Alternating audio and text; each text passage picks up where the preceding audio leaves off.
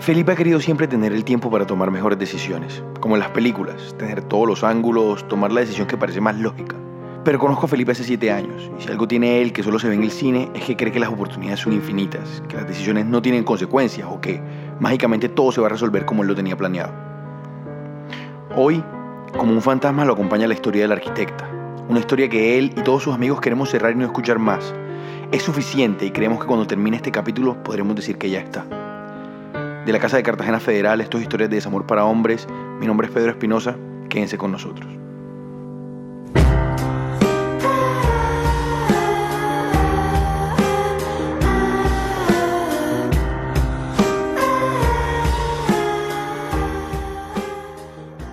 ¿Y eso hace cuántos años fue?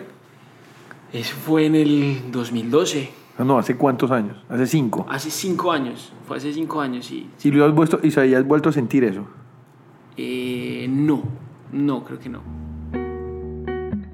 Este es Felipe, Brian Felipe. Felipe y yo estudiamos juntos en la universidad, por eso es que esta parte de la historia la puedo contar como si yo fuera él. A Daniela Felipe la conoció por Facebook, por fotos. Nos contó primero de su aura, que uno la veía y que podía verla por tiempo indeterminado. Básicamente que era la mujer más linda que él había visto. En la universidad, Felipe tartamudeaba cuando tenía que exponer. Muchas veces no se entendía lo que en realidad quería decir, no era claro con las palabras y creo que ahora tampoco. Pero esa vez, cuando Felipe vio publicado en el muro de Facebook de Daniela que ella tenía la intención de cerrar su cuenta, él le propuso algo así como un trabajo juntos. Le escribió un mensaje en mayúsculas sostenidas que ella no entendió, pero igual confiada en la persona que le hablaba, Daniela le dijo que hablaran por Skype. Aquí Felipe. ¿Qué fue lo que sentiste cuando viste a Daniela por primera vez? Yo diría que me sentía como cuando uno se lanza a un río y era como, como fresco. Porque, Daniela estudiaba arquitectura. No sé, como que me Después de un tiempo todos la conocimos como la arquitecta y luego como la Arqui, un apodo que le teníamos y que a ella le gustaba, creo. Felipe decía que a ella le gustaba, por lo menos.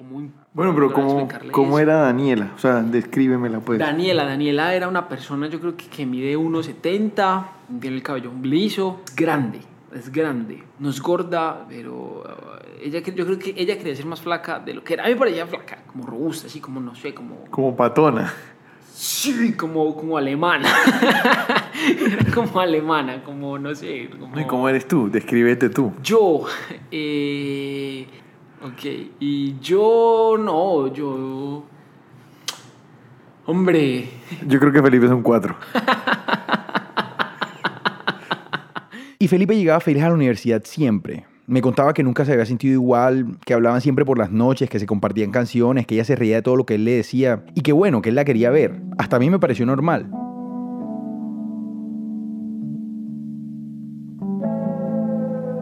En este punto de la historia, la arquitecta me fascina, me encanta, pero no tengo ni idea de cómo invitarla a salir. Y es que en mi cabeza ya éramos un poquito más que amigos. Cuando ella trasnochaba le enviaba siempre tres o cuatro canciones que finalmente a ella le tocaba coger, copiar y pegar en YouTube.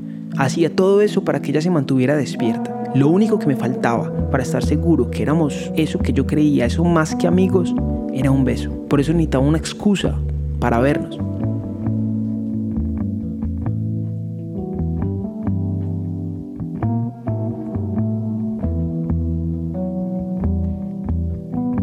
Primera vez que la arquitecta y Felipe se vieron fue en Juan Valdés, en el centro de Bogotá, en el segundo piso, una silla que siempre le señalo cuando pasamos por ahí. Y esa primera vez hablaron como usualmente lo hacían, tomaron café. No sé exactamente qué fue lo que le dijo Felipe, pero me lo imagino nervioso, como moviendo las manos, haciendo relaciones de cosas que al principio no tienen sentido, pero después en su cabeza van cobrando un poquito más. Y sí, o sea, lo primero que hizo fue sonreír. O sea, ya no me conocía tampoco. Y, pero como que hubo una empatía ahí de una. Como, como, ah, bacán. Como que había como un, un- un- como un vínculo, como algo, como, como que sí, como que, como que no me desilusioné o como que juntos no nos desilusionamos de lo, de lo, de lo que teníamos a través de Skype, como que nos vimos y como que, como que confirmamos esas percepciones que teníamos de la otra persona. Es muy valioso. ¿Y la tocaste? O sea, ¿cómo fue la- o- No, no, no, no, no, no. Creo que, creo que, creo que al final fue como un abracito ahí súper tímido, pero, pero es que no. Yo con eso de, de, de, de entrar y ser muy cercano a la otra persona y como... Lo que sí es que ella bajó y por un vidrio que dividía el piso No, donde él estaba y la rampa que ella había cogido para bajar al baño, lo miraba y se reía. En esos momentos Felipe no sabía qué hacer. Yo creo que no estaba preparado para eso. Y en un momento le dije como, no, Daniela, lo que pasa es que, que, que me gustas mucho. Ella me miró y me dijo como, me sonrió volteó como la cara y dijo como, como Felipe, tú a mí también. Sabía que quería decirle lo que sentía por ella. Sabía ello, sabía que quería Ah, bueno, ya, ella a mí me botó, me botó una placa, me botó una cosa ahí durísima que no, que yo no me doy besos si alguien no es mi pareja como oficial o alguna cosa Y eso los besos no, no, no sonaba como excusa. Sí, sí, sí, ahorita que lo pienso suena muy raro, suena mucho excusa y en ese entonces no sé por qué me parecía normal.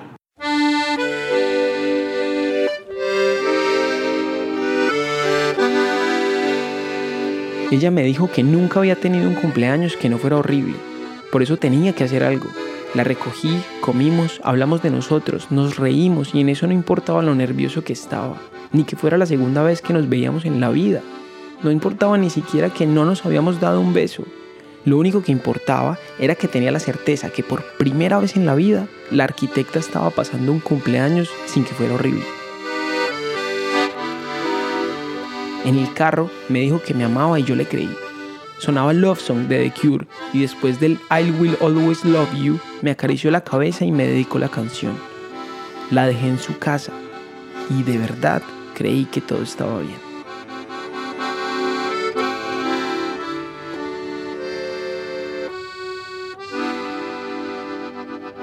I will always love you, le decía. Siempre te amaré. Y yo sabía que no lo amaba, pero en ese momento, ¿quién era yo para decir que él estaba equivocado? Igual, nada más se habían visto dos veces. Como que si uno dice algo, no lo pueda desdecir. Como, como no, si usted me dijo que sí vamos a ir, vamos. Si usted me dijo que no, que no. Entonces ella me invitado a una fiesta. Me invitó a una fiesta. No sé si tú te acuerdas de esa fiesta a la que me invitó. Y, y yo no era de fiestas. Mm, No era de fiestas y no sabía como, como, como, como, no sé, me sentía como incómodo en las fiestas. Me ahí de un- No, no estábamos todos, estaban solamente Michael y tú porque iban a ir a un concierto de la derecha. Fuimos a un concierto de la falsa. derecha, es cierto, es cierto, es cierto. Y ella quería ir al concierto de la derecha y me iba como, ay, me manda yo le mandé videos, yo le mandé videos del concierto de la derecha, exactamente. Y fuimos después a comprar los minutos y yo la llamé varias veces, como, no sé, 20 veces. yo creo. 34. 20 veces la llamé. Y mi error no fue haberla llamado 24 veces en una misma noche. No, fue haber creído que una persona como yo podía gustarle a una persona como ella. Ella me invitó a una fiesta. Era un bar. Iban a estar las amigas. Además, iba a estar divina, como esas chicas del 85 con las que uno sueña bajarse de un taxi. Pero ahí estaba yo, afuera intentando comunicarme con ella. Finalmente no resistí más la tortura y, y- y me fui. Bueno, dos días después de que Felipe la llamara 24 veces, la llamó desde mi celular. Se acabó todos los minutos y después no volvieron a hablar más. Y tú, sabes, cuando la agregaste, algún día te ibas, o sea, te ibas a imaginar que tú te ibas a cuadrar con esa vieja. Y no, no, no, creo que no. no. Creo que ahí es donde estuvo el problema. Como, como matar al tigre y asustarse con el cuero. Creo que ese es, ese es uno de los problemas.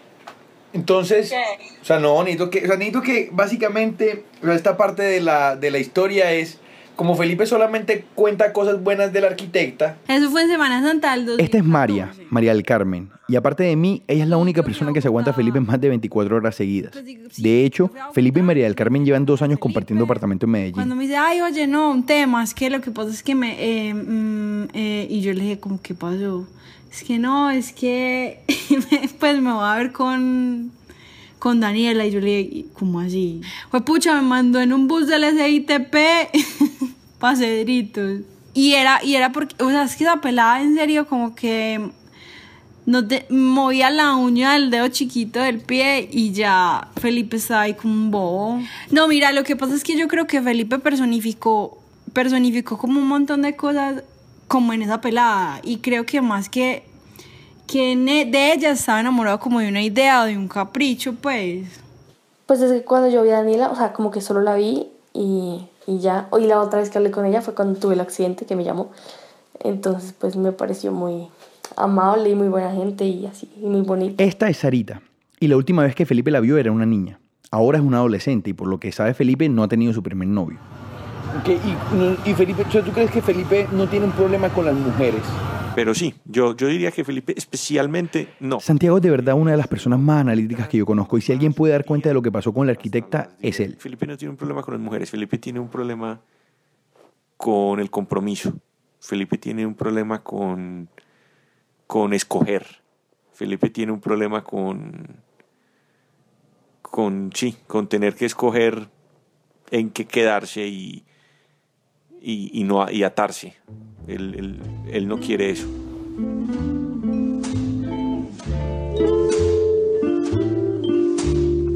Yo creía que con la arquitecta me entendía mejor que con nadie, que hablábamos por horas de cualquier cosa, que ella me preguntaba por mis intereses y yo a ella por los suyos, que por eso era que me gustaba y me sentía enamorado.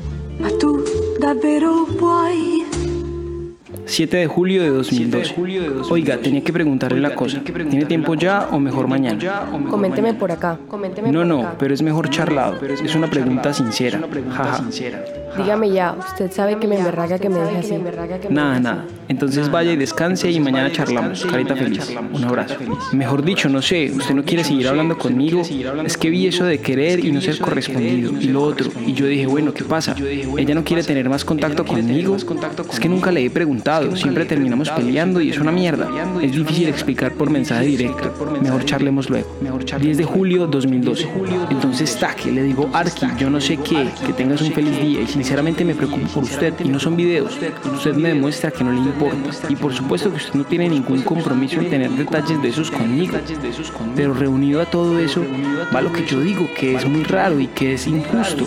Pues Felipe, acá la cuestión es que las cosas están claras y no hay nada que discutir respecto lo de ser más que amigos. 17 de agosto de 2012. Felipe, es que estuve pensando y es mejor que no nos veamos. 18 de mayo de 2013. Oiga, ya cumple el jueves. ¿Qué hará? Adivina, tres puntos. Nada. 25 de junio 2013. 30 de enero 2014.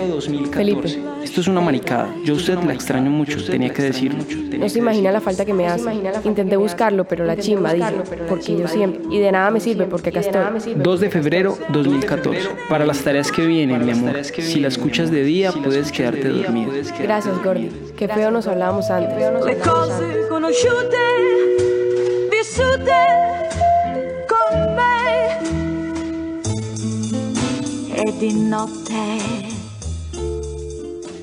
Yo ya no quería más eso que teníamos, esa amistad que llevábamos donde a veces nos decíamos cosas o nos pasábamos música y películas. Estaba cansado y tenía que decir lo que quería sin que me importara por primera vez si a ella le hacía gracia o no. Y le dije, quedamos de vernos en su barrio. Fuimos a un bar, compramos dos cervezas. Ella tenía una camiseta blanca que me acuerdo mucho. Y mientras ella hablaba, yo intenté darle un beso. Entonces ella se quitó y se puso furiosa y se fue del bar. Y yo me reía porque había salido de eso. Estaba dispuesto a que terminara así. Por lo menos lo intenté. Todas las personas que conocen a Felipe llegan siempre por caminos distintos a las dos mismas conclusiones. La primera es que bajo ese iceberg extrovertido existen muchas más cosas de las que Felipe comunica. Y la segunda es que no hay duda que la arquitecta ha sido lo peor que le ha pasado en la vida. Aunque estaba seguro que me afectaría, le escribí a la arquitecta y le dije que quería hablar con ella, preguntarle por la vez que nos conocimos y otras cosas, pero se negó. Propuso responder mis preguntas en un correo electrónico, pero le dije que mejor no. Simplemente no me pareció honesto. Y es que la cosa es más o menos así. Yo la veo en una foto, la conozco, me enamoro, la pienso siempre, le comparto cosas como si fueran tesoros, ella hace lo mismo. Le hablo a mis amigos de ella, sufro por ella. Después de mucho tiempo, por fin todo empieza a cuadrar y la siento muy cerca y siento que también empieza a enamorarse. Y le doy un beso, por fin le doy un beso. Y salimos a hacer cosas y almorzamos y nos damos la mano y nos llamamos y nos tocamos y estamos pendientes del otro. Pero llega ese momento donde parece que se reúne todo eso que uno siente. El momento en que la veo desnuda y ella quiere amarme y yo también. Pero no puedo. Y nunca pude. Me pregunto eso, ¿por qué no pude? Si es que yo la amaba, ¿qué pasaba? Es que, es que no fue un solo intento, fueron dos, tres, cuatro, no sé. En un momento pensé que era culpa de ella. Después que toda la culpa era mía. Luego me di cuenta que por mucho tiempo busqué su aprobación y tal vez decía o dejaba de decir cosas que sentía. Me conformaba, me sentía menos que ella. Ya la arquitecta se fue, se fue del país, se fue de mi vida, de las conversaciones en Twitter a la madrugada, se fue de mis aspiraciones. La arquitecta se fue para no volver más, pero aquí está como un fantasma, porque todavía sigo hablando de ella.